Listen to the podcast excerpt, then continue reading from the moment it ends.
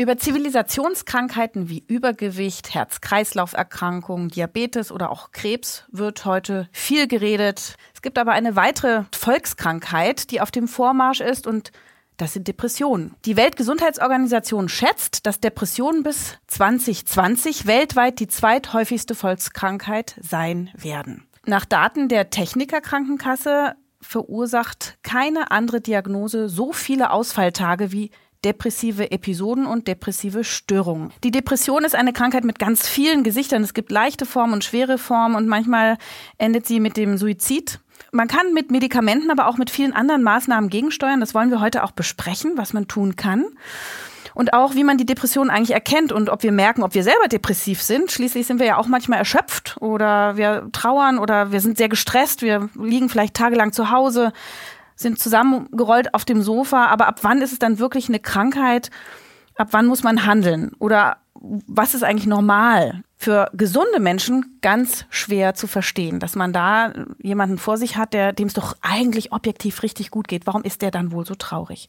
Herzlich willkommen zu dieser Folge von Ist das noch gesund? Dem Gesundheitspodcast der Techniker Krankenkasse. Ich bin Dr. Jael Adler, Ärztin für Haut- und Geschlechtskrankheiten, Venenheilkunde und Ernährungsmedizin. Ich habe eine Praxis in Berlin, schreibe Bücher und in diesem Podcast darf ich ganz viele Fragen stellen zu Problemen, die auch tatsächlich meine Patienten in der Praxis häufig mitbringen. Mein Spezialist heute ist der Universitätsdozent Dr. Gernot Langs, Facharzt für Psychiatrie, Psychotherapie und Psychosomatik und übrigens auch Blogger. Und er ist der Chefarzt der Schönklinik in Bad Bramstedt.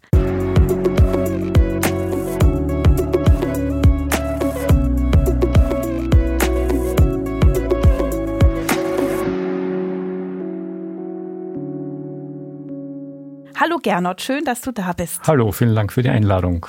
Und wir haben heute auch eine Betroffene hier. Äh, Gott sei Dank jetzt in einem sehr gesunden Zustand. Mhm. Bei mir ist Kathi Krause. Sie ist 36 Jahre alt, Journalistin und äh, unterwegs auch im Kommunikationsbereich. Du berätst Medien und du bist Redakteurin von einem amerikanischen Magazin, Anxi heißt es. Und da geht es um Mental Health, also um die mentale Gesundheit. Herzlich willkommen. Auch ich danke für die Einladung. In einem deiner Vorträge, die man auch online anschauen kann, sprichst du davon, dass sich in deinem Körper die Depression wie ein Alien eingenistet hat. Als du das erste Mal diese Diagnose entwickelt hast, da warst du Anfang 30. Was ist da mit dir passiert? Das ging los als so ein Gefühl der Überforderung das war, ich weiß noch, das war eigentlich ein guter Sommer. Ich hatte irgendwie im, im Frühjahr mein, meine Festanstellung gekündigt. Ich war dann zwei Monate auf Reisen. Ich war in Japan ganz lange in Israel und dann bin ich zurück nach Berlin gekommen und habe angefangen, wieder frei zu arbeiten, habe viele Aufträge angenommen, hat, hatte sehr interessante Aufträge. Und plötzlich hatte ich so das Gefühl, ich schaff's nicht mehr. Also ich habe so richtig gemerkt, irgendwas läuft da gerade nicht. Ich, ich pack's nicht mehr und ich habe so richtig so ein bisschen Panik bekommen. Und es war so tatsächlich, dass sogar E-Mails, die reinkamen, mir so eine Art Angstzustand schon fast ausgelöst haben. So richtig ganz extreme Überforderung. Und wie fühlt sich diese Angst an? Oh, wie fühlt sich diese Angst an? Hm, das war so einfach, ich wollte die einfach weghaben. Ich war so richtig so, nein, bitte keine E-Mail nicht da reinschauen. So, es war, ist ja ganz egal, wenn die E-Mail ist ja nichts Schlimmes an sich. Ja. Es war, kamen ja keine schlechten Nachrichten oder sowas. Aber es war einfach dieses, ich kann nicht mit noch einer Sache jetzt gerade äh, umgehen. Ich kann nicht noch, noch dieses eine, diese eine Front hier öffnen, äh, die ich auch noch erledigen muss. Das war so ein Gefühl, so eine Angst, das ist ja Angst, so ein Angstzustand, wie so ein, einfach damit nicht mehr klarzukommen. Es war immer dieses Gefühl, so dass ich eigentlich wollte ich unters Bett kriechen und mich verstecken von der Welt. So ganz, also wirklich ganz, lass mich alle in Ruhe. Aber man weiß ja in dem Moment nicht, was los ist. Ja, also es ist ja erstmal so ein, so ein, dieses Gefühl, so, wo, kommt das denn jetzt her? Und dann denkt man, es geht ja, dachte ich so, es geht jetzt ja, das geht schon wieder vorbei und dann, äh, man macht einfach so weiter und irgendwie versuch, versucht man sich da durchzuwurschteln. Und dann äh, kam mein dann kam, hatte ich Geburtstag und meine Eltern und meine Schwester und deren Freund und so, die kamen alle nach Berlin zu Besuch. Und ich habe noch, ich weiß nicht, ich hatte mir damals dann noch alles freigeräumt, hatte sie mir so richtig gesagt, so bis zu dem Tag arbeite ich und dann nicht mehr. Und dann waren die alle da und dann hatte ich plötzlich meinen ersten freien Tag und mir ist so richtig wie so der Boden unter den Füßen weggebrochen. Ich wusste mhm. überhaupt nicht mehr, also plötzlich war ich, dachte ich, dachte ja, ach, jetzt habe ich endlich Zeit, es sollte ja alles besser werden und es wurde alles viel schlimmer. Mhm. Und ich konnte aber auch, da waren meine Eltern da und ich konnte nicht mit denen drüber sprechen. Ich habe mich total einsam gefühlt. Wir waren ständig unterwegs, wir waren draußen. Und ich war der einsamste Mensch der Welt und ich konnte denen nicht mal meiner Mutter sagen, erklären, was gerade los ist. Und ich war so richtig, also es war ganz furchtbar. Und als sie dann gefahren sind, weiß ich noch, ich war total heilfroh, als sie weg waren. Als sie alle wieder gefahren sind, bin ich nach Hause und habe einfach erstmal nur geheult. Mhm. So. Hast du verstanden, was damit Nein. passiert? Wie denn? Wie soll man denn sowas verstehen? Mm, und dann, das war dann tatsächlich erst so ein, ich weiß gar nicht, wie lange es dann noch weiterging, eine Woche, zwei oder so, dass mir richtig schlecht ging. Und dann habe ich das mal meiner Mutter erklärt und die kennt sich so ein bisschen aus mit, mit Gesundheitsthemen. Also so, bei der ist eher alternativ, die ist Heilpraktik Heilpraktikerin. Und die sagte dann zu mir, Kind, du hast eine Depression. Ah. So. Mhm. Und da war ich erstmal, also erstmal war es so, aha, okay, Gott sei Dank. Gut, jetzt hat mir einer gesagt, so dieses, jetzt weiß ich, ich habe ich einen Namen dafür, ja. Das, mhm. Und dann konnte ich, also das war so richtig wie so eine Befreiung, ein Befreiungsschlag, weil dann wusste ich, so, ich habe jetzt hier diese Diagnose, auch wenn sie von meiner Mutter kommt und jetzt nicht von einem, äh, von einem Experten oder Expertin. Aber damit konnte ich erstmal was anfangen. Und dann habe ich, da, da habe ich gedacht, okay, was, was muss ich jetzt machen, ja? Ich wusste so, okay, äh, erstmal irgendwie verschiedene Aufträge absagen, Ruhe, äh, mir eine Ruhe verschaffen, Freiraum verschaffen, dann brauche ich irgendwie eine, ähm, brauche ich Behandlung. Aber ich wusste auch ganz genau, ich hatte dann irgendwie ein, eineinhalb Monate später einen, äh, einen großen Auftrag in New York über so fünf Wochen. Und ich gedacht, ja, für da, da muss ich dann wieder halt fit sein. Äh, fit sein, klar. Das war so, okay, ich räume mir jetzt alles frei und dann, und dann mache ich jetzt mal irgendwie gesund werden und dann geht das dann schon alles wieder. Dann habe ich mir irgendwie so eine Privattherapeutin äh, gesucht. Das kam, da wusste ich auch nicht, man denkt, man denkt ja in seinem Leben nie über, darüber nach, so ganz normal, dass man eine, eine Psychotherapie braucht. Also dann mhm. wirst du erstmal sitzt du da, denkst du, okay, ich muss es jetzt irgendwie behandeln, was mache ich jetzt?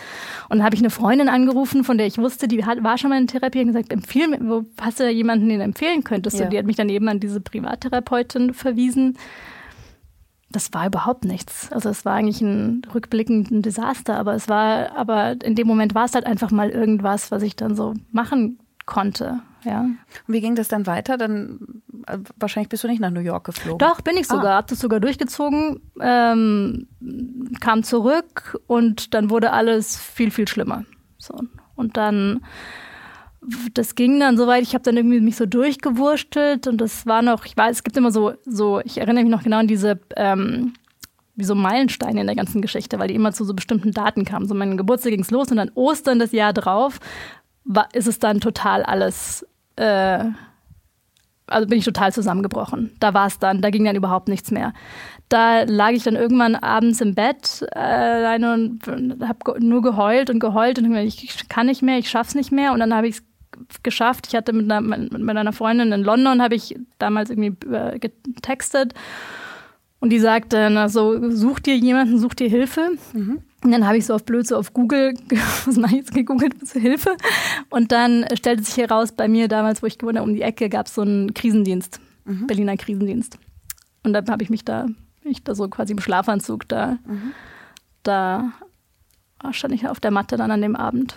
Gernot, wenn du so eine junge Frau vor dir hast, was stellst du ihr für Fragen? Also ich würde mal die Symptomatik abfragen in erster Linie. Also wir würden uns unterhalten natürlich, aber dann würde ich relativ konkrete Symptomatik anfragen nach der Stimmung. Freudlosigkeit, Lustlosigkeit, Schlafstörungen sind ganz was wichtig, Appetit, Appetitverlust, Grübeln sehr häufig, dann äh, Verlust des Selbstwertgefühls ist auch häufig dabei. Und was natürlich immer wichtig ist, abzufragen, ob jemand die Lebenslust verloren hat. Das kann ja davon gehen und sage, eigentlich möchte ich morgen nicht mehr aufwachen. Bis dahin, ich habe einen konkreten Plan, was ich mir antun möchte. Mhm. Kannst du da Antworten darauf? Also erinnerst du dich, wie du dich damals gefühlt hast? Was hättest du deinem Psychiater da geantwortet? Die physischen Symptome waren Schlaflosigkeit, ganz schlimm. So eine Schlaf, also vor allem Schlafstörungen, nachts nicht mehr geschlafen, dafür dann den ganzen Tag mhm. geschlafen wie die Störung des Nach Tag-Nacht-Rhythmus. Genau. Dann, mhm. dann ähm, Appetit ging auch ständig rauf und runter, mal überhaupt nicht. Und dann habe ich wieder irgendwie den, Tag, den ganzen Tag nur gegessen. Konzentration wahrscheinlich auch. Ne? Konzentration war ich, Merkfähigkeit. Konnte, genau, mhm. nichts mehr lesen, mhm. kein, ich konnte nicht mal mehr irgendwie eine Netflix-Serie anschauen, weil ich mich nicht mehr darauf konzentrieren konnte. Ich hatte ganz schlimme Rückenschmerzen ähm, von, also richtig so Verspannung, von, mhm. von einfach weil die Muskeln sich so verspannt hatten. Ich habe einen Tinnitus bekommen, mhm. der auch, das damals, da bin ich ja noch zum HNO-Arzt gegangen damit. Also Ohrgeräusche oder taube Ohren oder beides? Nee, so ein richtig so ein Pfeifen im Piepen. Ohr. Mhm. Ja, dauerhaft. Ganz, ja. Mhm. Kam, ging dann aber, also ging dann auch wieder weg, aber es war alles, es war diese, es war so eine ganz, ganz krasse Klassischen Anspannung. Stresssymptome. Ne? Genau, mhm. so. Und dann, äh, und so die emotionalen, psychischen Symptome waren ähm, erstmal dieses Überforderungsgefühl und dann plötzlich kam so eine richtige Hoffnungslosigkeit. So, so, ein, so eine totale, das war, ist nicht, ist immer dieses, äh, man denkt immer, Depression sei Traurigkeit, aber im Endeffekt ist es eine Leere. Ja, so, es mhm. ist nicht unbedingt, dass man traurig ist, sondern es ist eher, dass so plötzlich, da ist so gar nichts mehr, man stumpft so ab. Das ist das sogenannte Gefühl der Gefühllosigkeit, ist das, wird das beschrieben. Das ist vor allem bei schweren Depressionen der Fall. Und auch das, ob du das, das hattest, dass du für andere nichts mehr empfinden konntest, keine Empathie. Wir haben das manchmal bei Eltern, die sagen, es ist so schrecklich, ich sehe mein Kind und da ist keine Verbindung mehr da. Das ist wirklich ein Zeichen von schweren Depressionen, wo bei mir dann ehrlich gesagt alle Alarmlampen angehen immer dann. Ja. Das ist, das ist wirklich eine, also es fühlt sich auch ziemlich krass an, wenn sowas passiert. Sein, ja. Ja. Und dann habe ich immer gedacht an die, es gibt diese berühmte, das Bild der Käseglocke von Sylvia Plath, die darüber mhm. geschrieben hat. Das ist manchmal, da, ich bin auf der Straße rumgelaufen und ich habe ich konnte es nicht anders beschreiben, ich habe das Gefühl gehabt, ich bin ja wie in einem Computerspiel. Mhm. So nichts um mich herum war mehr real, war wirklich anfassbar. Es war so, ich war so abgeschnitten von allem. Und das ist eigentlich dieses Gefühl der Gefühllosigkeit. Du hast plötzlich nichts zu nichts mehr wirklich eine Beziehung. Und hattest du auch Suizidgedanken? Ich hatte äh, Gedanken darüber, also dieser Abend, als ich zum Krisendienst bin, das war einer der Abende, wo ich gesagt habe, ich wär, jetzt wäre doch eigentlich wirklich alles einfacher, wenn ich einfach tot wäre. Mhm. Es ging bei mir nie den Schritt weiter, wo ich, dass ich drüber nachdenke, wie könnte ich denn diesen Zustand herbeiführen, so, weil es ist ja auch sowas, also es war immer sowas Passives, so, ich wäre jetzt eigentlich ganz gerne tot. Das wäre doch das Beste. Nicht mehr aufwachen morgen, ist mir egal. Ne? Genau. Ja. Gibt es für dich, für die, jetzt im Nachhinein äh, Auslöser? Also gab es einen Grund, ist was passiert in deinem Leben oder hast du vielleicht in deiner Therapie dann rausgefunden, dass das kindliche Dinge sind oder ist das vielleicht genetisch? Hat jemand das in der Familie? Wie sieht das bei dir aus? Es gibt tatsächlich Fälle in der Familie, wobei bei niemandem bisher eine schwere Depression ähm, diagnostiziert wurde. Aber es gibt so, da, es gibt da ein paar Vorgeschichten. Einen Auslöser gab es bei mir nicht. Ähm, ich habe auch in der Therapie, ich habe lange Therapie gemacht. Wir haben nie genau herausgefunden, was es eigentlich war. Und im Endeffekt für mich, dass ähm, dieser Weg auch zur, zur Besserung, also dieses irgendwie damit umgehen und damit leben zu können, hatte mit ganz, ganz vielen kleinen Schritten zu tun. Das waren viele kleine Sachen. Das hatte viel auch mit einer ähm, da sagt man es vielleicht wahrscheinlich ist so diese so eine, diese Krankheit der Moderne, also viel mit ähm, mit so kleinen Stressauslösern in meinem Leben zu tun, die alle, das war so jeder einzelne war war nicht war kein Auslöser davon, aber die mussten alle, die musste ich alle abarbeiten und alle irgendwie reduzieren oder eliminieren um was irgendwie ist, besser zu gehen. Was ist so ein Stressauslöser beispielsweise? Ähm, also ein Stressauslöser bei mir, äh, über den ich auch viel gesprochen und, und geschrieben habe, war zum Beispiel Social Media. Das war ein ganz, das, das war ein, ein sehr äh, wichtiger Faktor. Das hatte damit auch zu tun mit so einer, ähm, ja, mit so einem, mit so einer, also mit, mit so einem Leistungsgedanken auch immer. Ja, man, also der Stress dabei war nicht nur das, das Konsumieren und das Lesen und das, was man auch, wenn man sich mit anderen vergleicht, das ist natürlich auch immer ein Problem, sondern auch immer irgendwie was leisten zu müssen. Man muss ja auch immer liefern bei Social Media. Und dann schauen, wie kommt das an und was ist der, da ist man ja nie ganz frei von. Mhm. Ja, auch wenn man das, ja, wenn man, auch wenn man es versucht. Das war, ähm, das war eine ganz wichtige Sache. Und da, da, damit verbunden waren dann so Dinge wie ähm, generell auch so eine Selbsteinschätzung oder ein Selbstwertgefühl ähm, zu bekommen von Dingen, die nichts mit Arbeit zu tun haben, zum Beispiel.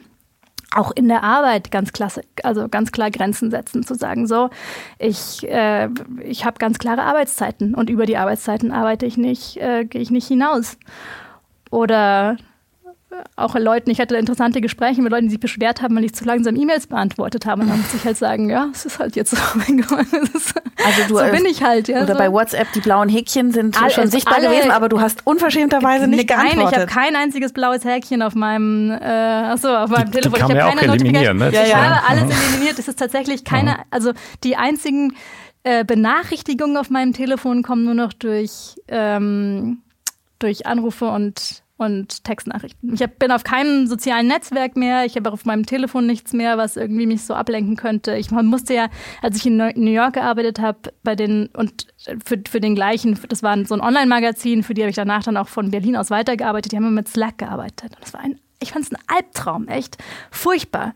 Weil was was Weil du bist dann ständig, das ist Slack ist so eine ist so eine ähm, wie so ein so ein Chat äh, so wie so ein Chatroom eigentlich mhm. für Unternehmen so eine Art Großraumbüro nur online, oder? Genau, mhm. wo du halt alle hörst, die oh. ganze Zeit. So. Traum. Ja, ja es, ist sehr, es ist sehr, äh, sehr weit verbreitet inzwischen. Leider finde ich. Es gibt bestimmt auch gesunde Arten und Weisen, Slack zu benutzen. Nur leider, wenn nur ein paar Leute in diesem Unternehmen und in, diesen, in dieser Organisation, in der bist, das auf eine nicht gesunde, also mhm. oder eine nicht äh, irgendwie äh, kluge Art und Weise benutzen, hängst du halt da drin, weil dann, ich weiß nicht, musst du halt, du bist ständig nur damit irgendwie beschäftigt zu schauen, ist da jetzt irgendwo eigentlich in diesem ganzen, in diesem riesen Stream an Nachrichten, ist da irgendwas Wichtiges drin? Kathi, du hast uns jetzt gerade erzählt, dass die sozialen Medien ein wichtiger Grund waren für das Gefühl der Überforderung. Gleich die Frage an Gernot. Ist das nicht dann auch ein Marker dafür, dass Depression eine Zivilisationskrankheit ist? Die hat ja zugenommen oder nicht? Oder also welche Faktoren spielen da eine Rolle? Ne, bei den Jugendlichen glaube ich schon, also äh, der Leistungsanspruch an viele Jugendliche wird immer höher. Äh, bei den Studenten zum Beispiel die Bologna-Reform aus meiner Sicht, also Bachelor in sechs Semester und dann noch Master dran schließen, das möglichst die Mindestzeit mit möglichst guter Note, ist natürlich schon eine herbe Herausforderung. Wenn ich da meine Studienzeit denke, ich habe das ja genossen, habe nicht die Mindestzeit studiert, was sehr schön war.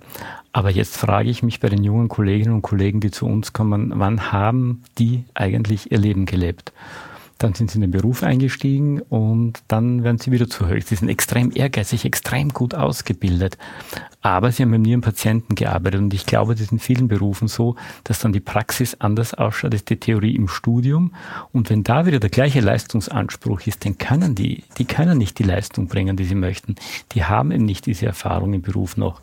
Und da kann ich mir schon vorstellen, dass das dann im Endeffekt zu einer Überforderung führt und im Prinzip über den sogenannten Burnout-Prozess. Burnout-Syndrom finde ich schwierig, über den Burnout-Prozess in eine Depression dann kommen. Ich habe eigentlich gedacht, angesichts des Fachkräftemangels, mhm. dass man heute als junger Mensch eine tolle Perspektive für seine berufliche Zukunft hat, dass man eben nicht so viel Konkurrenz hat und eigentlich die Sache entspannter angehen könnte. Wer macht den Druck? Ne, natürlich äh, macht auch der Arbeitgeber den Druck, aber manchmal äh, die Kolleginnen und Kollegen machen sich selbst auch viel Druck und manchmal Dinge, wo wir erfahrene Ältere sagen, das haben wir nie verlangt. Beispiel sind Dokumentationen in Krankengeschichten, wo drei Zeilen reichen würden und dann stehen da wirklich halbe Romane drinnen. Ich glaube auch, eine Sache, die kann ich jetzt nur anekdotisch natürlich mhm. äh, sagen, ich habe jetzt keine Zahlen zu, aber ich glaube, dass einfach junge Menschen heutzutage auch erstens mal vor der Diagnose Depression weniger zurückschrecken und, da, und auch viel mehr darüber wissen. Mhm. Also, dass das heute das, dass das was ist, das auch dazu beitragen könnte, dass plötzlich ein sich häuft. Wird es zu leichtfertig gestellt, die Diagnose? Ich möchte mal kurz darauf antworten. Erstens glaube ich, dass das stimmt, dass die jungen Menschen anders umgehen damit. Das hat aber auch jetzt, muss ich meine Generation wieder vor, hervorkehren, mit dieser Generation zu tun. Das ist diese Generation, die eben in die Selbsthilfegruppen gegangen ist in den 70ern und die Männererfahrungsgruppen, dass, das, dass man es jetzt sagen darf. Und ich glaube, die jungen Menschen haben das wirklich von der Elterngeneration gelernt, so wie du gesagt hast, du hast mit deiner Mutter darüber gesprochen. Ich hätte das mit meinen Eltern nie machen können. Manchmal hat man, wenn man mit Jugendlichen redet, auch das Gefühl, dass Melancholie oder Depression irgendwie auch so ein bisschen schick ist oder also irgendwas ist, was auch so dazugehört? Ich sehe das immer so ein bisschen zwiespältig an. So einerseits denkt man sich, ach, man sollte es ja nicht, man sollte nicht überdiagnostizieren. Und andererseits finde ich es aber auch persönlich einfach, also ich finde es natürlich gut, wenn Leute sich mit ihrer eigenen seelischen Gesundheit auseinandersetzen und darüber auch Bescheid wissen. Und ich weiß ja auch selber aus eigener Erfahrung, wie wichtig es für mich war, auch eine Diagnose zu haben, damit mal umgehen zu können. Weil das ist ja in dem Moment so, was einem da passiert. Und das ist bei Depressionen eine Sache und da gibt es aber das bei jeder äh, psychischen Erkrankung was anderes. Also aber die Erfahrung, also die, die ähnliche Erfahrung ist, dass, dass man sich plötzlich verändert, da passiert was in einem drin und man versteht es nicht und man erkennt sich ja selber nicht wieder. Und daher kam für mich, wenn ich erkläre das, wenn ich versuche das zu erklären, da komme ich immer auf dieses Bild von dem Alien, weil es ist wirklich so, als würde in einem, also es war damals, würde in mir was heranwachsen, was irgendwo die Kontrolle übernimmt und es bin nicht ich. Mhm. Und das ist schlimm. Also das, das, ist, das ist eine ganz schlimme Erfahrung. Du hast 30 Jahre mit, deiner, mit dieser eigenen Person gelebt, mit dir selber, und plötzlich ist diese Person nicht mehr die gleiche. Da ist plötzlich jemand, das ist, auf einmal ist alles ganz anders. Da möchte ich kurz einhaken, das beschreiben auch viele Patientinnen und Patienten, dass die sagen, ich kenne mich so gar nicht mehr, das bin nicht mehr ich. Und das beschreiben die extrem mit großer ja, Befremdung und Angst, wie gesagt, obwohl sie ähm, eigentlich keine Gefühle haben, sagen sie trotzdem, das macht mir Angst, ich weiß nicht mehr, wer ich bin. Und ich habe gestern einen Patienten gesehen, der hat gesagt, Ziel der Therapie, ich möchte mich wiederfinden. Mhm. Gerne, du hast vorhin auch den Begriff Burnout ja. äh, erwähnt. Gehört das auch zu Depressionen? Ja, Burnout ist aus meiner Sicht das Burnout-Syndrom. Wenn man dieses letzte Stadium des Burnout-Syndroms anschaut, ist es nichts anderes als im Prinzip eine Erschöpfungsdepression. Nur der Begriff ist eben eher positiv konnotiert. Wenn jemand sagt, ich habe Depression, heißt es oft so, ähm, ist oft mit, du hast Schuld daran. Und Burnout ist, Mensch, du hast viel geleistet. Mhm. Und deswegen finde ich den Burnout-Begriff eigentlich ganz gut. Mhm. Und Kathi, wie war das bei dir? Du warst ja vielleicht in einer Partnerschaft damals? Äh, als es losging, nicht, nein. Ah, okay. Und wie ist das? Also hast du schon mal in einer Partnerschaft eine Depression gehabt? Ja. Also ja. Wie ist das für den Partner? Schwer. Ich glaube, das ist richtig schwierig. Also mein inzwischen Mann kann damit echt gut umgehen, muss ich aber wirklich sagen. Der erkennt mich dann ja auch nicht mehr. Mhm. Das ist ja plötzlich so die Person, die du, die du da normalerweise immer neben dir hast und liebst und mit der du irgendwie dann auch den Alltag managst und so, ist plötzlich wird die ganz anders. Mhm.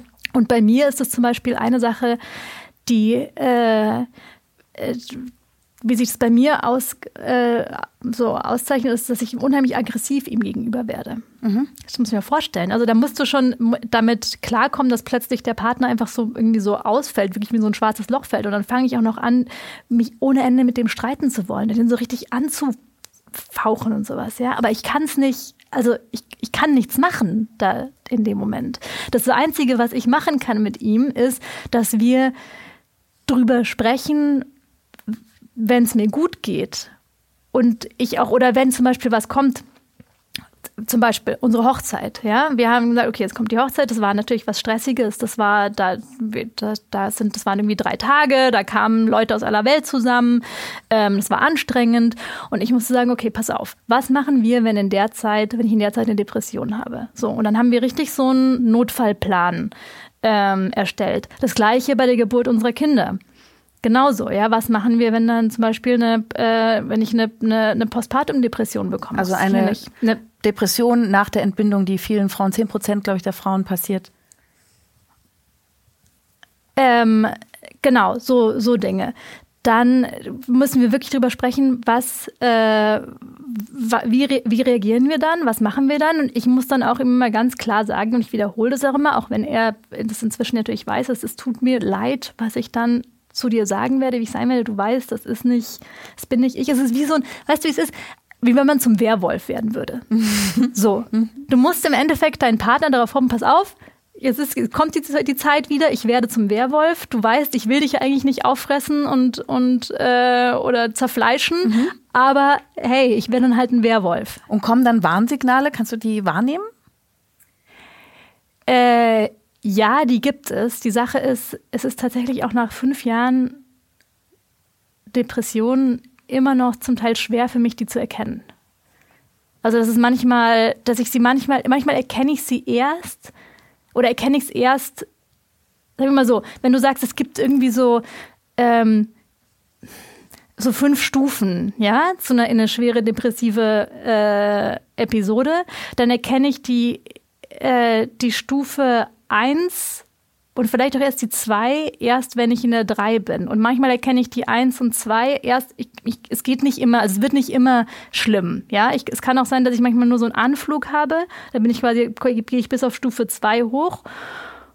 Und dann bin ich wieder auf Stufe 1 runter und dann sage ich, Moment, das war doch jetzt gerade, das war jetzt nicht einfach ein schlecht, das war jetzt gerade was anderes. Was, was war da jetzt gerade los? Warum, warum war ich jetzt gerade so, habe ich mich so krank gefühlt? Warum war jetzt gerade alles schief und alles aus den Fugen geraten? So, ach so, es war eine, klar, das war jetzt eine Depression. Hast du in der Therapie gelernt, wie du dich dann wieder runterkurbelst?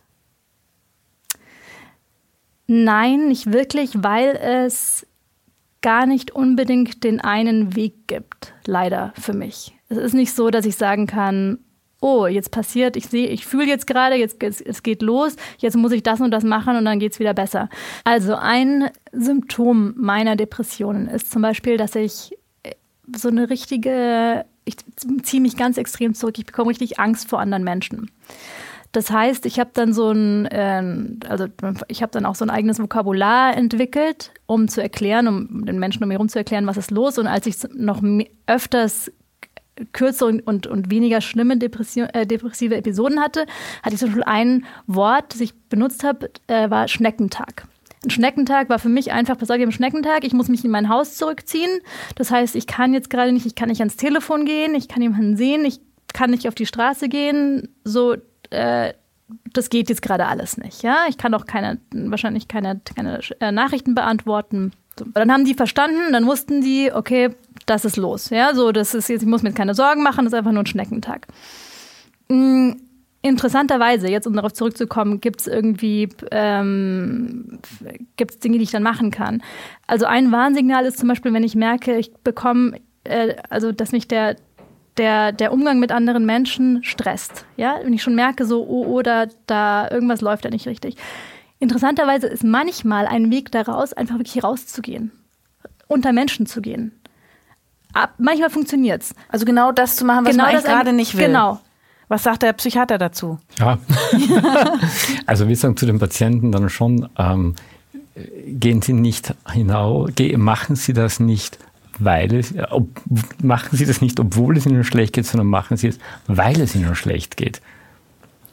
Und das ist ja so eine Art Schocktherapie dann. Nee, weil das ist ja so, was ja viele beschreiben, ich weiß nicht, wie es dir ergangen ist, es geht ja dann deutlich besser häufig, als man Angst hat davor, dass es nicht gehen könnte. Und je mehr man vermeidet, desto größer wird die Angst, dass man es nicht schafft. Also diese Versagensängste werden immer größer, der hinauszugehen. Es wird im Allgemeinen zumindest nicht schlechter, wenn man etwas tut, aber man hat etwas gemacht dann. Mhm. Aber der soziale Rückzug ist ein ganz wichtiges Symptom der Depression. Ist eher Symptom, also depressionsaufrechterhaltend, weil die sozialen Kontakte verloren gehen dann. Wie ist es eigentlich mit dem Selbstbewusstsein von depressiven Patienten? Ist das gut, schlecht oder ist das auch gemischt? Inexistent. naja, also vor mir sitzt jetzt aber eine sehr selbstbewusste ja, Frau. Ja gut, ich also, habe jetzt auch keine Depressionen gerade. Aha, aber so grundsätzlich ist, ähm, es kann also schwanken, das Selbstbewusstsein. Also grundsätzlich ist es, glaube ich, in der Depression, das kannst du ja. vielleicht nochmal sagen, wie, ja. das, wie du das siehst. Also aber das, es, es ist einfach wirklich, das Selbst, äh, Selbstbewusstsein ist am Boden. Ja. Das ist, da, das ist so, man, also dieses, dieses Versagensgefühl ist der Wahnsinn, ja, wie man sich dann plötzlich, dass man nichts mehr, das hat ja mit dieser Hoffnungslosigkeit dann auch zu tun. Man kriegt ja das Gefühl, man ist nichts wert, ich kriege nichts auf die Reihe und deswegen lohnt sich ja auch nicht, auch noch irgendwas zu versuchen oder irgendwie anzugehen. Deswegen lohnt sich auch nicht, morgen wieder aufzustehen. Wie ist es denn, also wenn, wenn, wenn du solche Gefühle hast, sind das vielleicht Gefühle, die du in der Kindheit mal erlebt hast? Also es gibt ja diese psychoanalytische ja. Betrachtungsweise. Ist nee, das was? Es, es, gibt natürlich Menschen mit einem geringen Selbstbewusstsein, dass das vielleicht ein Auslöser für die Depression sogar ist. Aber es gibt sehr selbstbewusste Menschen, mhm. die dann in der Depression zu dieses Gefühl der Wertlosigkeit entwickeln auch. Aber Sie müssen das irgendwann mal gelernt haben, sich nee, wertlos das, zu fühlen. Nein, das ist einfach ein Symptom der Depression im Prinzip, dieses Gefühl der Wertlosigkeit. Und dieses Gefühl der Wertlosigkeit, das kann dann nämlich so weit gehen, ich bin so wertlos, ich bin nur eine Belastung für die Umwelt, es ist besser, ich bin nicht mehr da. Mhm. Das kann bis hin zum Suizidversuch oder Suizid führen. Also das Gefühl der Wertlosigkeit ist auch, wo alle Alarmglocken angehen müssen. Wenn das jemand äußert, das ist wirklich eine schwere Depression dann schon. Kannst du mir erklären, was im Gehirn eigentlich passiert? Weiß man das? Hat man das schon verstanden? Nein. Also wahrscheinlich würden mir manche biologische Psychiater dann den Hals springen. Aber ehrlich gesagt, genau verstanden hat man es noch nicht. Man weiß natürlich, dass es mit Synapsen, mit Überträgersubstanzen zu tun hat, dass Serotonin, Dopamin, Noradrenalin eine Rolle spielen. Aber wie das dann genau funktioniert, weiß man nicht. Und man weiß ja auch nicht genau, wie Psychopharmaka funktionieren eigentlich. Wo, also die Tabletten gegen Depressionen. Genau. Es, es, es gibt ja Untersuchungen zum Beispiel, dass äh, bei ganz schweren Depressionen nicht, aber bei mittelgradigen Depressionen Psychotherapie genauso gut hilft wie Psychopharmaka. Also das kann man auch im MRT dann nachweisen, im Funktionellen, dass sich die gleichen Veränderungen einstellen. Man weiß ehrlich gesagt auch nicht, wie viel äh, Psychopharmaka im Gehirn wirklich ankommen. Also von einzelnen Medikamenten weiß man es. Wir machen zwar regelmäßig äh, Blutspiegelkontrollen, da kann man in etwa schauen, wie viel wahrscheinlich im Gehirn ankommen wird, aber eigentlich müsste man für jedes einzelne Medikament bei jedem Patienten dann schauen, wie, wie gut docken die Medikamente im Gehirn an. Das variiert auch äh, genetisch, nicht wahr? Wie viel ja, Medikament es, durchgelassen wird. Genau, es gibt, es gibt diese sogenannten Rapid Metabolizers, die unheimlich schnell metabolisieren mhm. und verstoffwechseln. Ähm, verstoffwechseln dann und wirklich dann relativ hohe Medikamentendosen brauchen. Oder es gibt zum Beispiel bei Rauchern, brauchen bestimmte Psychopharmaka höhere Dosen, weil die schneller verstoffwechseln. Und dann gibt es die langsamen Metabolisierer. Also da muss man genau schauen, wie viel braucht jemand individuell. Also Daumen mal Pi halbe geht nicht. Da muss man wirklich bei jedem Patienten ganz genau schauen. Auch Anamnese erheben, wie schaut es insgesamt Schmerzmittel. Brauchen Sie viel Schmerzmittel, wenig Schmerzmittel? Wie reagieren Sie auf Medikamente? Kathi, hast du Tabletten bekommen? Ja, aber diese Anamnese, also so lief es bei mir jetzt nicht ab. Es war eher so, versuch mal halt mal was. Mhm. Und dann ging halt mal los und ach, das geht jetzt, das geht doch nicht. Na gut, dann versuch mal was anderes. Also ich war dann in der äh, Behandlung in der, in der Institutsambulanz, also in einem Krankenhaus ähm, hier in Berlin. Die, hat, die haben eine psychiatrische Abteilung und da bin ich hin, weil das einfach das Einfachste war. Da hat dir diese Kriseninterventionsstelle den dahin, Tipp gegeben, genau, dorthin zu gehen. Ja, die haben mich dahin geschickt. Und das war auch, äh, das, das war da einfach sehr gut zugänglich. Ich glaube, Wurdest so du stationär aufgenommen oder war das ambulant? Wie es war nur ambulant. Also immer nur, genau, ich bin einfach nur hingegangen zu, zu wie als würde ich einen Arzt einfach, bei einem ganz normalen Arzttermin. Und dann hast du Tabletten bekommen? Also erstmal nicht. Ich wollte auch erstmal nicht. Ähm, es ist ja auch, also ich glaube, wir haben auch kulturell irgendwo so eine äh, sehr viele Vorbehalte gegen Psychopharmaka. Ähm, ich weiß nicht, ob das was Deutsches ist, aber ich, ich hatte immer das Gefühl, so, oh, das ist dann immer die USA, da wird ja alles immer so, da, dann schlucken die alle irgendwie Prozac ohne Ende und das ist alles, da wird man süchtig und das ist irgendwie alles schlimm. Ähm, deswegen wollte ich das auch zuerst mal nicht. Dann irgendwann nach ein paar Monaten habe ich dann aber gemerkt, so es wurde ja auch so jetzt nicht, nicht besser. Ich meine, gut, versuchen wir es mal. Und dann habe ich zuerst das Standard-Medikament ähm, bekommen, was, soweit ich weiß, die meisten Depressionskranken erstmal bekommen, ist Escitalopram. Das hilft, äh, also hilft bei vielen Leuten, deswegen gibt es das erstmal vielen Leuten. Hat bei mir aber nicht geholfen. Mhm. Das muss man ja auch eine Weile nehmen. Das heißt auch immer, ja, es dauert immer erstmal ein paar Wochen, sechs Wochen oder sowas, vielleicht vier, ähm, bis man da überhaupt einen Effekt nachweisen könnte. Also ich glaube, ich habe das insgesamt vier Monate genommen. Ich habe gesehen, es hatte überhaupt keinen Effekt, hatte aber Nebenwirkungen bei mir. Ähm, und deswegen wollte ich es dann auch nicht mehr nehmen. Was hattest du für Nebenwirkungen? Sexualstörungen. also Libidoverlust oder? Das, ja, das hatte ich sowieso auch in der, also das kam auch von der, von, von der Depression an sich, aber zum Beispiel Orgasmusstörungen. Mhm. Plötzlich keine Orgasmen mehr. Musste jetzt nicht auch noch sein. Und ja. vor allem, also natürlich, wenn man sagt, es hat ja nichts, es hat ja keinen positiven Effekt ja. gehabt. Es hat ja nichts verbessert. Also dann, deswegen habe ich es dann wieder abgesetzt. Abgesetzt? Komplett selber oder? Nein, nein, unter ärztlicher Aufsicht. Und hast du ein neues Medikament bekommen? Ja. Und zwar, ich hatte dann eine Phase, da wurde es besser mit der Depression. Und dann ging es wieder bergab erstmal. Und dann hatte ich, ich hatte dann eine lange depressive Phase, eine schwere, wo es, in der ich wirklich also es mir sehr schlecht ging. Und danach habe ich gesagt, so, okay, ich bin jetzt bereit, nochmal irgendwie was anderes zu besuchen, versuchen. Und ich habe dann auch ähm, Ärztin gewechselt, weil ich war in der, ähm, ich war lange in der, also in der Ambulanz im Krankenhaus, aber das ist dann doch nicht so gut für eine Langzeitbehandlung, weil da haben zum Beispiel immer die Ärzte gewechselt. Mhm. Das heißt, ich hatte dann irgendwie alle paar Monate einen neuen behandelnden Arzt. Mhm. Da waren dann zwar sehr gute Ärzte dabei, inzwischen, für die ich wirklich dankbar bin, aber bei so einer Geschichte hat man, hat man dann doch lieber einen eine Vertrauensbezugsperson. Eine Person, die mhm. auch irgendwo weiß, was los ist und man nicht immer wieder ständig alles neu erklären muss, so was los ist. Kannst du für uns gerne die Antidepressiva so ein bisschen einordnen? Ich möchte nur kurz auf diese äh, Sache mit den Sexualstörungen gehen. Das ist ja bei Männern der Hauptgrund, warum die Antidepressiva absetzen und bei Frauen der zweithäufigste Grund inzwischen. Das Problem ist, dass viele Psychiater und Psychotherapeuten nicht danach fragen. Aha. Und dann nehmen die Patienten die Medikamente nicht mehr und dann ist großes Erstaunen, warum. Und es ist ganz wichtig, dass man das abfragt natürlich, ja. äh, ob äh, sexuelle Funktionsstörungen auftreten. Und es gibt amerikanische Untersuchungen, dass bei Männern häufiger gefragt wird und bei Frauen deutlich seltener. Mhm. Und zwar selbst Frauen fragen bei Frauen seltener als Frauen Männer fragen. Mhm. Und es ist wirklich was in der Ausbildung, wo wir großen Wert darauf legen, dass du wirklich äh, einfach gefragt wird danach und nicht herumgedruckst wird. Mhm. Also das finde ich ganz eine wichtige Sache. Mhm. Ähm, es gibt auch Medikamente, äh, die das nicht in dem Ausmaß machen. Insgesamt ist so bei den Psychopharmaka nur bei 30 Prozent der Patienten erwischt man beim ersten Mal das richtige Antidepressivum. Das zweite bei 70 Prozent dann und dann das dritte bei 90 dann. Aber im Prinzip ist das wirklich, also es gibt diese Studie, diese STEP-D-Studie, wo das Escitalopram da äh, sehr wichtig herausgekommen ist, aber vorhersagen, ob es wirklich wirkt, kann man es nicht. Und es gibt eine neue Studie, die ich sehr interessant finde, dass man schaut, Wirksamkeit kontra Nebenwirkungen kontra Verträglichkeit. Mhm. Und äh, da gibt es auch zwei Medikamente jetzt, wo das wirklich die Compliance, also das Dranbleiben am Medikament sehr hoch ist. Und nach der Studie gehen wir ehrlich gesagt in der Verordnung der Medikamente jetzt. Katja hat erzählt, es gibt Vorbehalte. Sind die denn berechtigt? Also müssen naja. wir davor Angst haben, dass wir abhängig werden oder dass man es nicht mehr absetzen kann und vielleicht ja. so Rückfälle hat? Also ich, es gibt Leitlinien, die nationalen Versorgungsleitlinien Depressionen, die halten wir uns auch.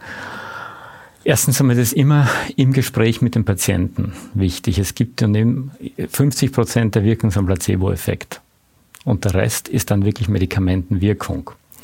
Ähm, aber es gibt auch den Nocebo-Effekt. Wenn ich mich absolut gegen ein Medikament wehre, ist es ehrlich gesagt relativ sinnlos, das zu geben, weil dann die Nebenwirkungen so stark werden.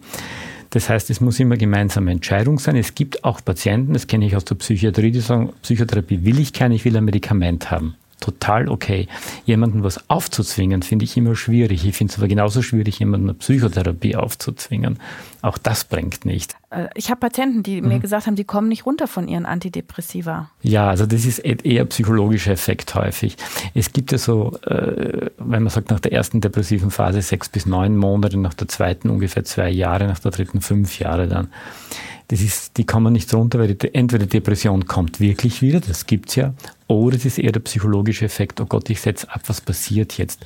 Muss man auch immer individuell schauen, woran liegt's jetzt?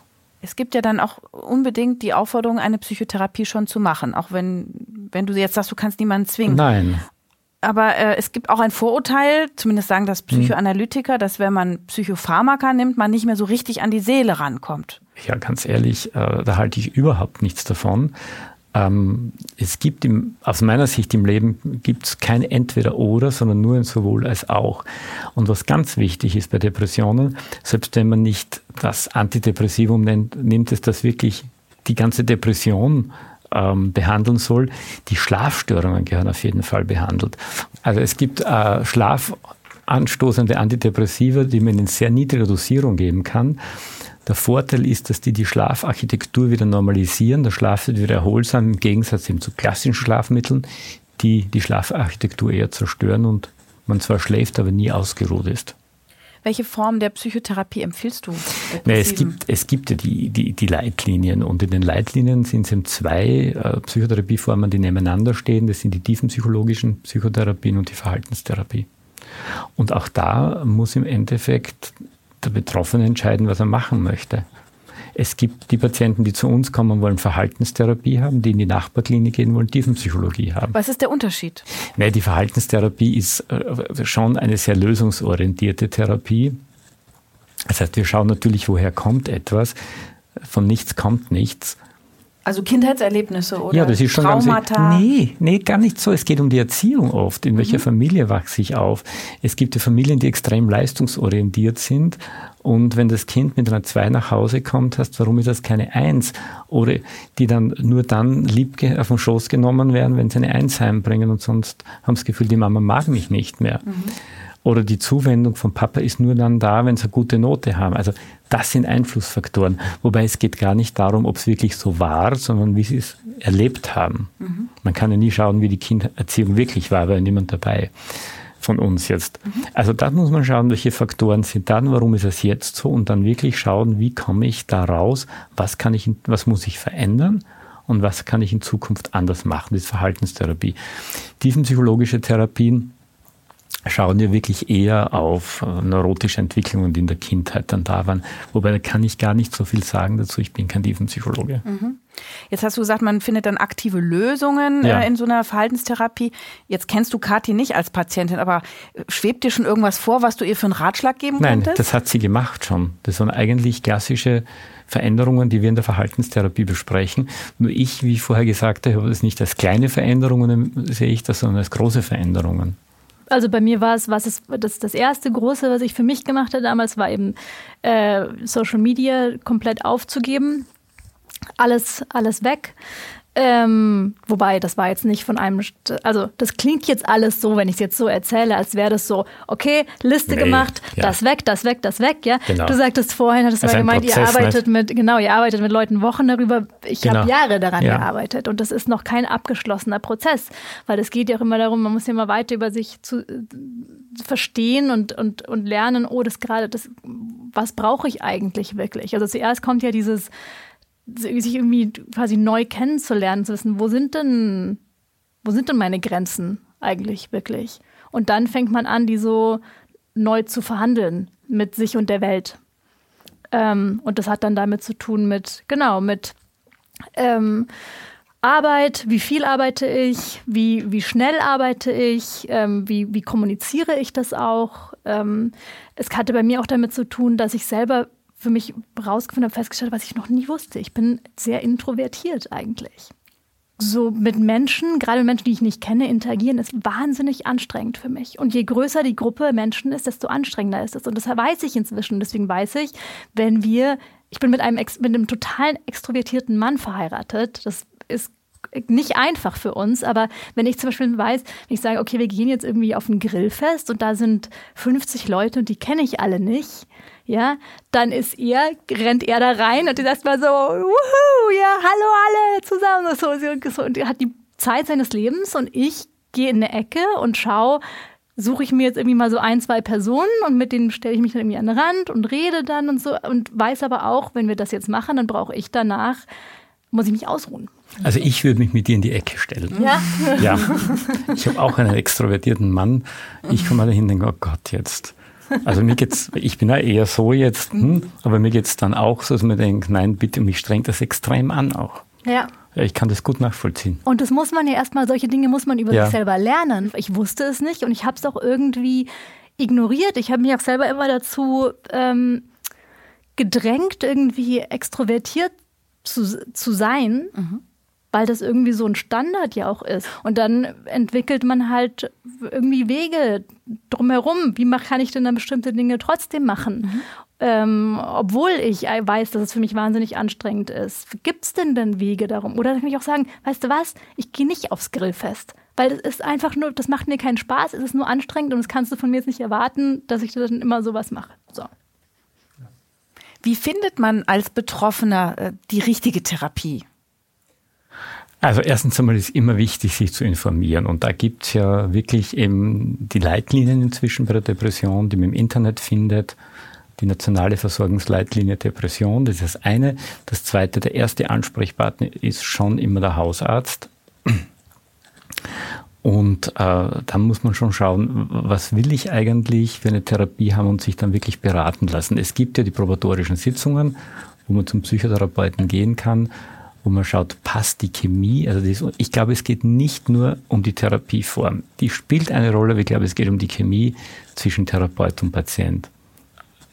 Die Verhaltenstherapie ist so lang vorgeworfen worden, zu Recht, dass sie technokratisch ist. Es geht darum, wie stimmt es zwischen uns beiden? Und wenn es zwischen uns beiden stimmt, dann bin ich eher bereit, Dinge zu tun, als wenn mein Therapeut unsympathisch ist. Weil dann denke ich immer, oh, was will denn der von mir jetzt? Also die Therapierichtung ist schon wichtig wenn sie mir entgegenkommt, aber die Chemie ist das Wichtigste im Prinzip, passt es ist ja gar nicht so leicht, einen Therapeuten auch zu finden. Ne? Also jetzt, jetzt sagst du, ausprobieren, kennenlernen, aber überhaupt ist ja die Wartezeit ganz schön hoch. Ja, das kommt auch die Region darauf an. Es gibt ja Städte wie Hamburg, wo es extrem viele Psychotherapeuten gibt. Hamburg, Heidelberg, das gibt sehr viele Psychotherapeuten. Ähm, auch das wieder leicht ketzerisch vielleicht. Ähm, mit einer leichten Depression kommt man nicht so schwer unter wie mit einer schwergradigen Depression. Also je psychisch belastet ein Mensch ist, desto schwieriger ist es, einen Therapieplatz zu finden. Und erleben wir auch, dass die Patienten manchmal hin und her geschoben werden. Die landen dann häufig wirklich beim Psychiater in der Institutsambulanz und die haben die Zeit nicht und dann werden Medikamente verschrieben. Aber auch nicht, weil die das so toll finden dann, weil die, die Psychiater wissen ja ganz genau, eigentlich braucht der Patient was anderes. Aber wenn die Depression so schwer ist, dann muss man ein Medikament schreiben, verschreiben. Äh, ich glaube auch, dass ähm, nicht bei jedem Patienten unbedingt sofort eine Vollpsychotherapie notwendig ist. Es gibt inzwischen alternative Angebote. Es gibt Online-Angebote, die äh, sehr gut sind. Es gibt inzwischen eben so Therapien, die mittelart Skype gemacht werden auf sicheren Plattformen, die in Australien zum Beispiel. Mit einem äh, echten Therapeuten? Ja, mit einem echten mhm. Therapeuten. In Australien werden die gemacht, aus den skandinavischen Ländern. Dann tut man sich in Deutschland noch etwas schwer damit. Auch die Psychotherapeuten tun sich zum Teil schwer damit, weil ich sage wieder ketzerisch, hehre Psychotherapie kann natürlich nur so und so stattfinden. Und es, es gibt es so, es ist unethisch, das zu machen. Ich finde es eher unethisch, wirksame Psychotherapien, auch wenn sie per PC stattfinden, jemanden vorzuenthalten. Wenn man in Sachsen-Anhalt sitzt, wo es keine Therapeuten gibt, und dann zu sagen, nee, du musst jetzt dorthin fahren in die nächste Kreisstadt und die ist 100 Kilometer entfernt. Wie sollen die das hinkriegen? Und wenn es da ein Angebot ist, das online funktioniert, finde ich das super. Ähm, ich glaube, alles, was irgendwo die, was es einfacher macht, was so ein bisschen diese, die, die Hürde, senkt da dabei, dass man dass alles das ist alles super, also für, für einen Einstieg. Weil das Schwierige ist, glaube ich, nicht um nur, wenn man in einer Region lebt, in der es nicht viele äh, Psychologen oder Therapeuten gibt, sondern es ist einfach, wenn es, also in dieser Situation, wenn man eine Depression hat, ist man leider immer noch oft sehr alleingelassen, was die, was die Therapie betrifft. Ja, man muss selber irgendwie muss sich zum Arzt schleppen und dann muss man sich muss man einen Therapieplatz finden. Was du gerade beschrieben hast, von wegen ich sollte jetzt dann verschiedene Therapiemethoden äh, oder Ansätze anschauen und dann am möglichst noch äh, irgendwie quasi Gespräche mit verschiedenen Therapeuten führen und schauen, ich finde ich den richtigen real in dem Moment, wo du eine Depression hast, ist es überhaupt nicht möglich. Bei einer schweren Depression also, geht das nicht nee, mehr. Da muss man der Hand genommen werden dann. Genau. Da, da muss, man, muss man, an der Hand genommen werden. Aber leider gibt es niemanden, der einen ja. an die Hand nimmt. Es ist eine total, also es ist eine wirklich schwierige Situation in dem Moment dann. Dafür sind ja eigentlich die psychiatrischen Institutsambulanzen geschaffen worden. Genau dafür.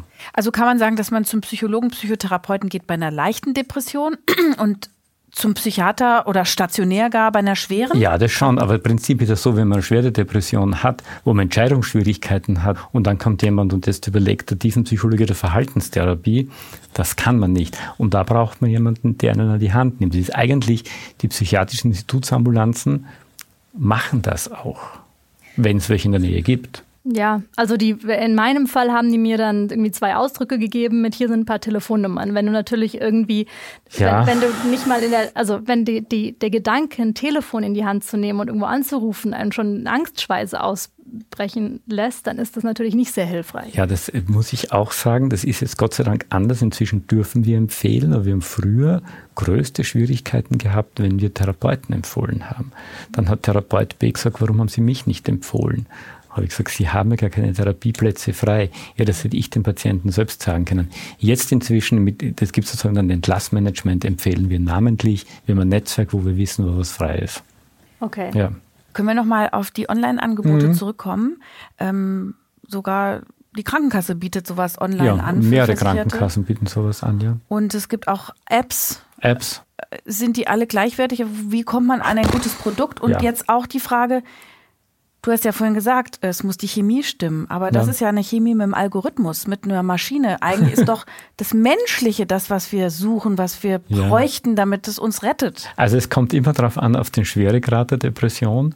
Und es gibt die leichtgradige Depressionen, wo wirklich ähm, Psychoedukation hilft, wo auch Bücher helfen. Also die Psychoerziehung. Man, ja, ja, Erklärung, was ist eine Depression? Also äh, was, was, was passiert da eigentlich mit mir jetzt? Einfach das Verstehen hilft oft schon. Und dann gibt es auch Ratschlä Ratgeberbücher, sehr gute Bücher oder im Online-Plattformen, die Schritt für Schritt einem dann empfehlen, was man machen kann.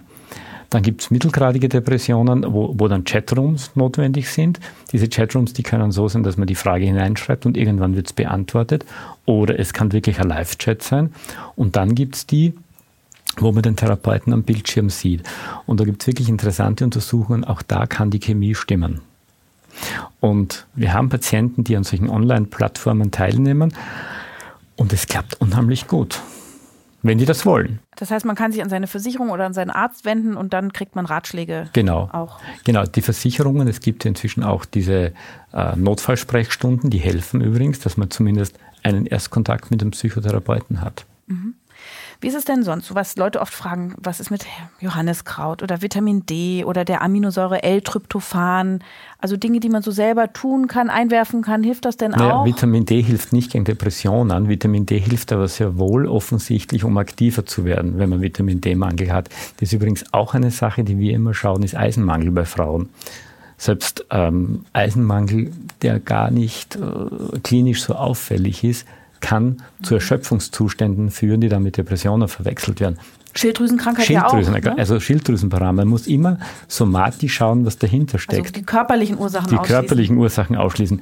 Johanniskraut habe ich persönlich ein sehr zwiespältiges Verhältnis, denn wenn Johanniskraut wirkt, wirkt übrigens, nur wenn man es in eine wirksame Dosis gibt, dann hat man extreme Probleme, wenn man in die Sonne geht. Ja, das weiß Haut. ich als Hautärztin, genau, wollte ich gerade sagen. Genau.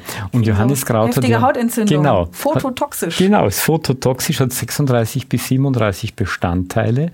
Man kennt den genauen Mix nicht. Und es ist manchmal problematisch, das mit anderen Medikamenten gemeinsam zu verordnen. Mhm. Das heißt, da greife ich lieber auf die echte Chemie zurück, da weiß ich wenigstens, was drinnen ist.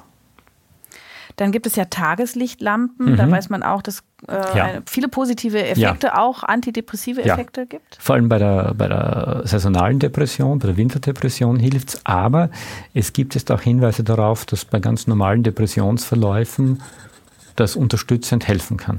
Also die müssen nur die entsprechende Stärke eben haben. Ähm, was sagst du zu dem Zusammenhang? Ich als Ernährungsmedizinerin frage mhm. das jetzt sehr neugierig, mhm. ähm, zwischen Darmflora und Psyche. Und ja, das Mikrobiom. Ne? Ja. ja. Ja, es gibt die ersten Hinweise darauf, dass etwas daran sein könnte. Es gibt ja diverse Prominente, die sich auch ihre Mikrobiome inzwischen da tunen. Ja, genau. Ballaststoffe und lebendiges äh, Essen. Genau. Das ich auch immer, ist auch gut für die Haut. Ja, ja aber bei Depressionen gibt es ehrlich gesagt noch keine Hinweise dafür. Aber ich finde es spannend. Ja, man spricht ja immer von der Darm-Hirn-Achse. Ja, die gibt es auch aus meiner Sicht nicht. Okay. Ja. ja, aber dann gucken wir, in zehn Jahren reden wir nochmal, ja. ob es da neue Erkenntnisse genau. gibt. Wie spannend. Mhm. Es gibt ja das Gehirn des Darms, das gibt es ja, ne? Mhm. ein Eigenleben. Mhm. Äh, wie ist es mit Sport? Wichtig. Sport ist unheimlich wichtig.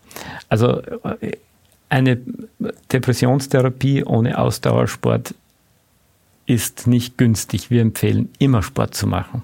Kathi, du bist schlank und siehst sehr sportlich aus. Wie ist es bei dir? Ähm, ich habe, also Austauschsport muss ich sagen, bin ich jetzt gerade, ist mir die Augenbrauen hochgegangen, weil das wäre in meiner Depression nicht möglich gewesen, auf gar keinen Fall. Also da konnte ich, ich ja nicht nicht mal, in der ganz schweren Phase. Ah ja, gut, Ja, okay. ja. Also was ich angefangen habe zu machen und was sehr gut geholfen hat, das mache ich bis heute, ist Yoga.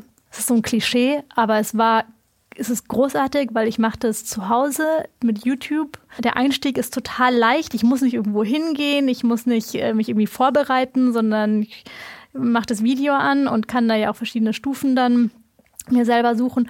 Und es hat äh, noch, finde ich, hat diesen, diesen meditativen Effekt noch dabei, der ja irgendwie auch durch diese Atmung ja sehr stressbekämpfend wirkt. Also das war gut, ja. Du als Psychiater betreibst auch dann ganz viel Sport, oder? Ja, also ganz viel. Ich habe mein ganzes Leben viel Sport betrieben, weil es mir Spaß macht. Was ich schwierig finde, ist eben jemanden zum Beispiel zu verordnen, dass die Person joggen geht und, und es hasst. Man Ja. muss immer schauen, was passt natürlich. Äh, Und, und, und es gibt ja dieses Yoga, gibt es ja dieses Pilates und Power-Yoga und alles Mögliche. Man muss immer schauen, was passt zu der Person. Aber es gehört irgendwas Körperliches dazu, was gemacht wird. Also nur rein geistig zu arbeiten, finde ich schwierig. Kathi, du bist ja selbstständige Journalistin und Beraterin, also du bist viel unterwegs, ambitioniert im Beruf. Was ist denn, wenn plötzlich beim Arbeiten dir die Depression reinschrammt und dich praktisch arbeitsunfähig macht? Also wie ich damit umgehe, ist, ich hoffe erstmal, dass es nicht lange dauert. ich gehe damit relativ offen um. So.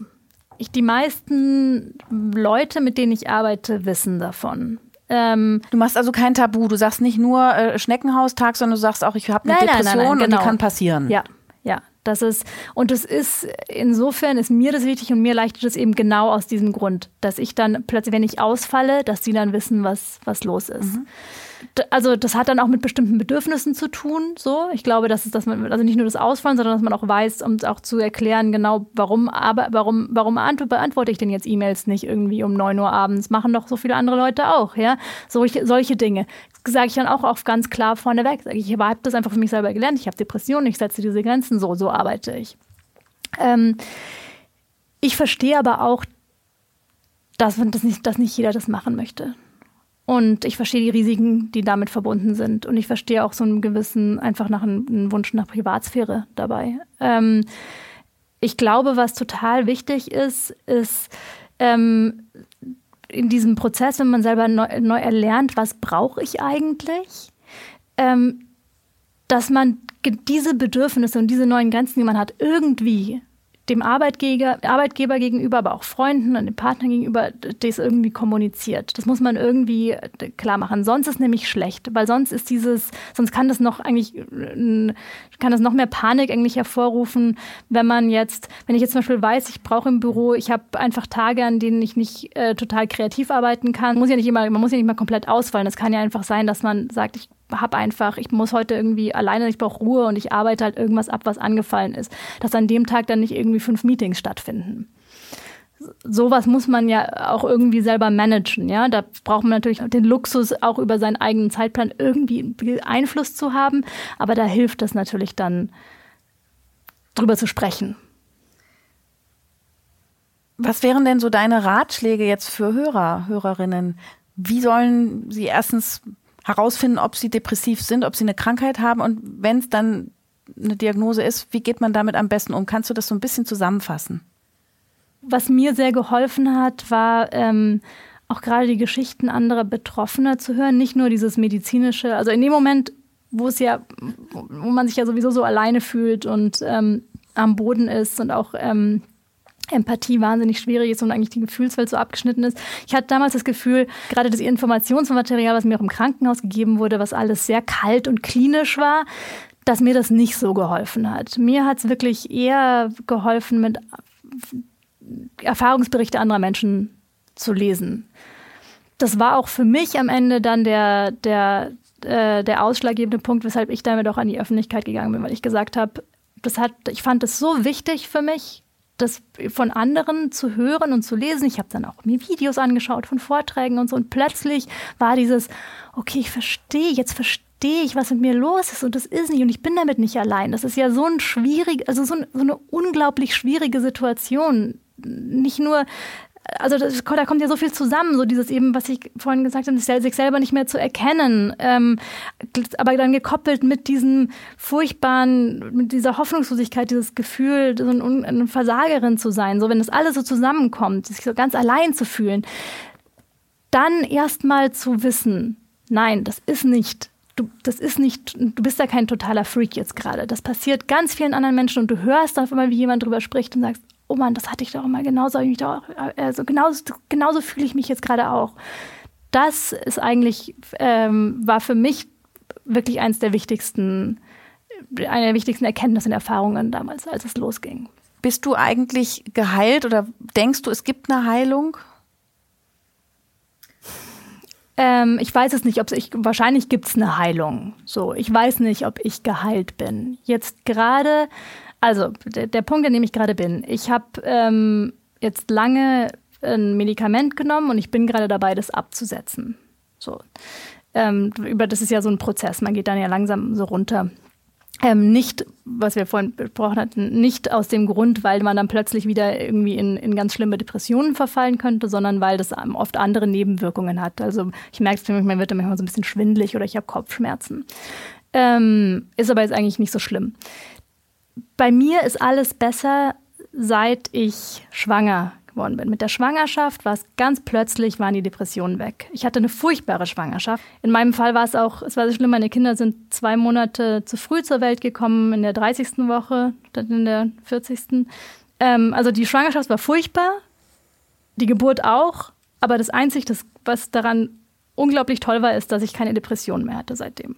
Und keiner weiß genau warum. Meine ähm, Psychiaterin sagt, sie hört es öfters. Es kann mit dem Hormonhaushalt zu tun haben.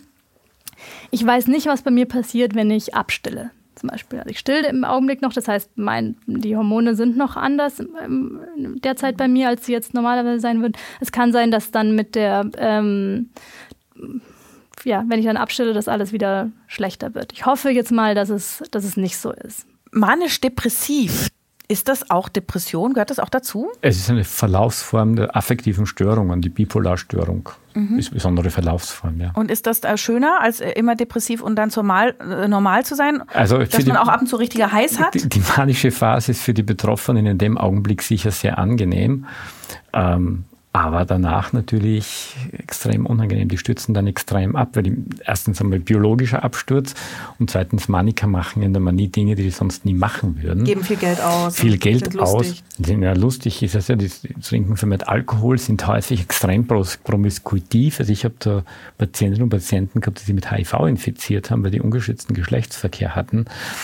Und in der, in der manischen in der manischen Phase, Phase ja. Und mhm. das ist ganz fürchterlich. Und selbst die, die, die, und die Umgebung, die Familienangehörigen sagen immer, die Depression ist mir lieber als die Manie. Mhm. Also das ist eine Erkrankung, die wirklich sehr viel Leiden hervorruft bei allen Beteiligten. Also in meiner Praxis, ich bin ja Dermatologin, mhm. habe ich viel mit Hautkrankheiten ja. zu tun, aber auch schön mit Schönheitsfragen. Ähm, das heißt, Menschen kommen, weil sie Falten ja. haben, weil sie Alter ja. bekämpfen wollen, weil sie sich lasern lassen wollen, Botox, Hyaluronsäure.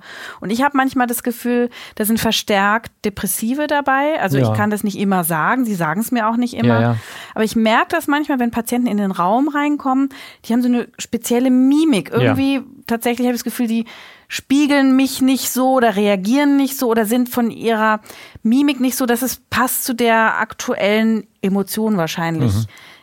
Sind es Depressive? Habe ich da einen guten Riecher oder was? Es das? gibt ja die Facies depressiva, die ist ja auch beschrieben. Ja, also das depressive Gesicht. Ja, bei mittelbeschwergradigen. Ja, die haben dann, dadurch, dass der Muskeltonus herabgesetzt ist, das merkt man auch im Gesicht an. Ein Kollege von mir in der Klinik der hat eine Fotoserie gemacht, eine vor der Therapie und nach der Therapie. Das ist wirklich unglaublich. Das sieht man dann. Oh, wie spannend. Ja, die Mimik verändert sich. Ich habe mal auch über Depressionen was geschrieben und äh, habe dann auch Reaktionen bekommen von der Leserschaft. Die waren nicht immer wohlwollend. Da ich hatte nämlich geschrieben, ja, oft sitzen die Patienten vor mir und die haben so ein trübes Gesicht, mhm. also sie lächeln nicht und es ist doch schön, wenn man mhm. mal miteinander lacht und dann haben Leute da relativ ja, wütend geschrieben, aber wir, wir besonders, wir Depressiven lachen ganz doll und ganz viel, erst recht. Ist das so? Also naja, es, es, gibt ja dieses Bild, dass depressive Menschen völlig verzweifelt in der Ecke sitzen und sich nicht mehr bewegen. Das gibt es. Das sind die wirklich schwergradigen Depressionen. Aber Depression bedeutet ja nicht, dass man 100 Prozent der Zeit traurig und niedergeschlagen ist. Es mehr als 50 Prozent der Zeit sind. Und wir merken das bei uns in der Klinik. Viele Depressive haben ja Morgentief. Morgens kriegen die nichts hin, kommen nicht aus dem Bett. Aber am Nachmittag sind die dann eigentlich schon ganz gut drauf. Und morgens sagen die, ich mag nicht mehr leben, ich krieg's mir mehr hin. Und sieben Stunden später sagen die, ich weiß gar nicht, was da los war mit mir. Also auch depressive Menschen können lachen. Und was man nie vergessen darf, ist, äh, selbst wenn bei mir manchmal Patienten reinkommen, würde ich es nicht erkennen. Das ist, wir sagen, das ist der sogenannte Funktionsmodus. Mhm die funktionieren unheimlich gut und brechen dann zu Hause zusammen. Mhm. Woran merke ich, äh, wenn eine Depression gefährlich wird? Also erstens einmal Fragen. Ist immer das Wichtigste ist das Sprechen. Aber ist, äh, als Psychiater gibt es da immer zwei Sachen. Wenn ein Mensch schwerst depressiv ist und dann plötzlich geht es ihm gut und er sagt, ach, alles ist gut und machen Sie sich keine Sorgen mehr. Das ist das gemeinsame Abheben. Das kann oft diese Ruhe vor dem Sturm sein, wo dann der Suizid auch kommt. Mhm. Das kann sein. Oder wenn Menschen sich extrem zurückziehen. Was mache ich als Ärztin, aber was mache ich vor allem auch als Privatperson, wenn ich merke, in, jemand in meinem Umfeld ist irgendwie depressiv, ist irgendwie anders. Wie ja. muss ich reagieren? Also im Prinzip auch ansprechen und sagen, ich habe das Gefühl, es geht dir nicht gut, kann ich dir helfen? Mhm. Was ich abrate davon, ist eine Diagnose zu stellen, so ich glaube, du bist depressiv. Also das ist ein No-Go. Mhm. Also immer ansprechen, wie geht's dir, kann ich dir helfen? Mhm. Äh, äh es gibt es Situationen, wo man 112 wählt? Ja. Die sind, wenn jemand wirklich sagt, ich will nicht mehr, ich springe jetzt aus dem ich, Fenster. jetzt aus dem Fenster oder ich mhm. gehe jetzt zum nächsten Bahngleis, dann ist 112 wirklich notwendig. Mhm. Oder wenn man jemanden, also was wir auch erleben, dass jemand den Partner findet und das wird verheimlicht dann, mhm. was auch schlecht ausgehen kann. Da wird nicht einmal dann der Notarzt geholt, weil es so peinlich ist oder der Betroffene sagt, es ist nicht so schlimm. Ja, gibt es überhaupt noch diese geschlossenen Das gibt es noch. Also es gibt Abteilungen? eindeutig die, es gibt noch diese äh, geschützten Abteilungen, die gibt es noch und die sind auch bei jenen, der akut selbst- und fremdgefährdend ist, absolut richtig. Die schützen Menschenleben. Das macht man aber wirklich nur als Mittel der letzten Wahl sozusagen. Und man, man kann ja als Psychiater auch nicht sagen, Sie gehen jetzt in die geschützte Abteilung, sondern da braucht man Gerichtsbeschluss dafür. Mhm. Das heißt, man muss ein Gutachten schreiben, dann kommt der Richter, dann eventuell ein zweites Gutachten noch und dann und nur dann kann man jemanden unterbringen. Das ist richtig und das ist gut so. Und bevor man das macht, gibt es noch eins zu eins Betreuungen in der Psychiatrie. Dann äh, schaut man, ob ein Patient absprachefähig ist. Also bei uns ist eine psychosomatische Klinik, aber 70 Prozent unserer depressiven Patienten haben Suizidgedanken ich möchte morgen nicht mehr aus, nicht so aktiv jetzt, aber ich möchte morgen nicht mehr aufwachen. Und da geht es um Absprachen, dass der Kontakt wichtig ist, dass man sagt, können wir uns darauf verlassen, dass sie sich melden, wenn es ihnen schlecht geht. Man kann nie zu jemandem sagen, äh, können Sie mir versprechen, dass Sie sich nicht suizidieren. Das könnte ich auch nicht. Vielleicht mache ich es mal, ich weiß es ja nicht. Es geht wirklich darum, akut zu sagen, können wir eine Vereinbarung treffen, dass Sie sich melden, wenn die Suizidgedanken sich aufdrängen und stärker werden. Funktioniert das? Ja. Ja. Also es gibt nichts, was 100% funktioniert, aber wir fahren wirklich sehr, sehr gut damit, mit den Patienten Vereinbarungen zu treffen. Das finde ich faszinierend. Ja. Also es gibt auch Situationen jedes Jahr, wo wir Patienten dann in die Akutpsychiatrie verlegen. Das ist eben in Absprache dann und dann sind die zwei, drei Tage dort und dann kommen die wieder zurück zu uns. Mhm.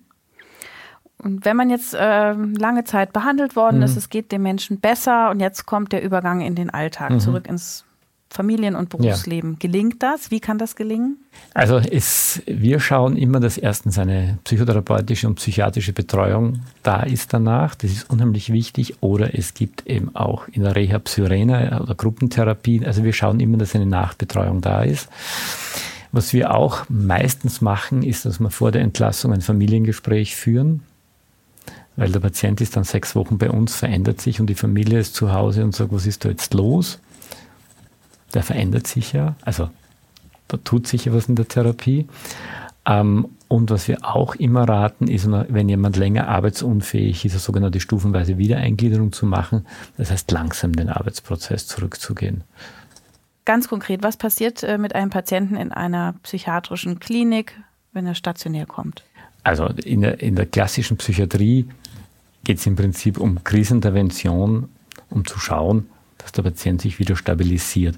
Die Psychiatrien haben dann häufig Psychotherapiestationen oder man geht eben in eine psychosomatische Klinik, wo die Psychotherapie im Vordergrund steht. Was passiert? Hat einen Bezugstherapeuten, der die Einzeltherapie macht und dann werden verschiedene Therapieelemente mit dem Patienten besprochen. Das sind Gruppentherapien, das sind sporttherapeutische Angebote, das sind kunsttherapeutische Angebote.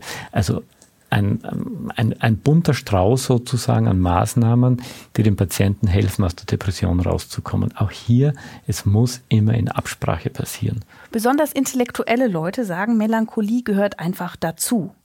Ist das eine Form der Depression oder ist das ein Lifestyle-Element? Es ist ein Lifestyle-Element, weil ich bin so melancholisch und ja, ich habe immer dann Jean-Paul Sartre im schwarzen Gewande vor mir. Das hat eine gewisse Selbstverliebtheit auch aus meiner Sicht immer. Sehr gut. Also ja, als Österreicher kenne ich natürlich so dieses wienerische, melancholische, aber es ist extrem unfair, einem depressiven Menschen zu sagen, ja, das kenne ich auch. Nein, das kennt man nicht, wenn man nicht depressiv ist. So wie Kathi erzählt hat, ich kenne das, ich kann es versuchen zu verstehen, aber ich kann es nicht nachempfinden. Ich, ich meine, Depression sind Gefühle, die wir alle kennen, Traurigkeit, Niedergeschlagenheit, aber dieses Ausmaß, dieses sich nicht mehr verstehen, ich glaube, das ist für jeden der nicht eine Depression hatte, nicht nachvollziehbar. Und selbst für Menschen mit Depressionen, also außerhalb der Depression, im vollen Umfang zum Glück nicht mehr nachvollziehbar. Beispiel Zahnschmerzen. Jeder von uns hat ja schon mal Zahnschmerzen gehabt. Aber wisst ihr, was Zahn, wie Zahnschmerzen sich anfühlen? Ja, da war was, aber einen eitrigen Zahn möchte man sich auch nicht vorstellen. Und so ist es mit einer Depression. Man möchte es sich nicht vorstellen. Und jeder, der sagt, das sagen immer, ich kann, mir, ich kann das gut nachvollziehen. Nein, das kann niemand. Wir hatten jetzt viel gehört, was man tun kann, wenn man den Verdacht hat, selber depressiv zu sein oder abzugleiten. Aber was sind deine Tipps für Freunde, Arbeitgeber, die Umwelt? Also Familie bin ich der Meinung, wenn die Patienten eine Therapie machen, ist es wichtig, die Familie mit einzubeziehen und auch Kinder ab einem bestimmten Alter kann man das schon machen. Also mit fünfjähriges Kind nicht unbedingt, aber so mit 12, 14 verstehen die das schon ganz gut.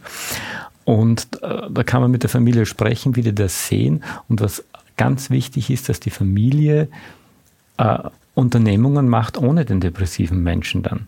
Die sagen, oh Gott, ich muss jetzt zu Hause bleiben, ich kann ihn nicht alleine lassen. Dann macht sich aber das depressive Familienmitglied eher Vorwürfe, ich, ich verderbe denen alles jetzt.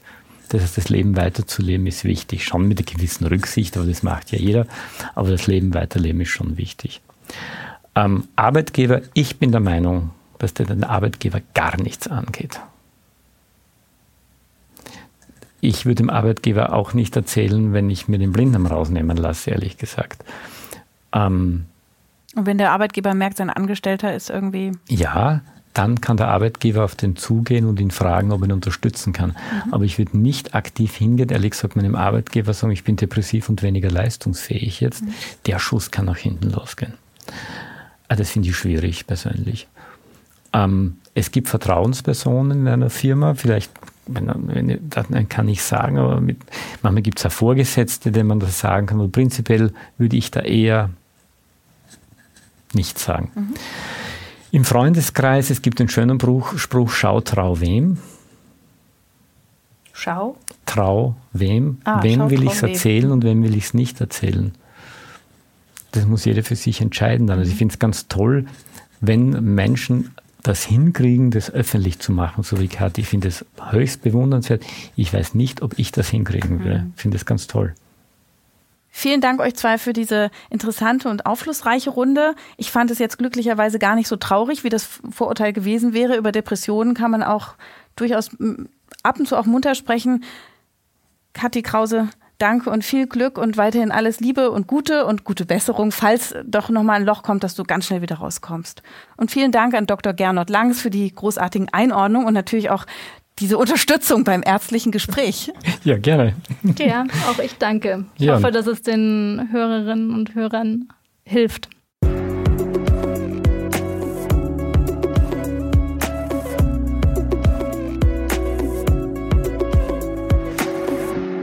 Das war Ist das noch gesund? Der Gesundheitspodcast der Techniker. Alle zwei Wochen bekommt ihr hier auf dem Podcast-Kanal eine neue Folge zu hören. Für die Neugierigen in Langform für die Eiligen als kurze Wissensinfusion. Welche Themen wir als nächstes behandeln, erfahrt ihr im Newsletter der Techniker. Danke fürs Zuhören und bis zum nächsten Mal.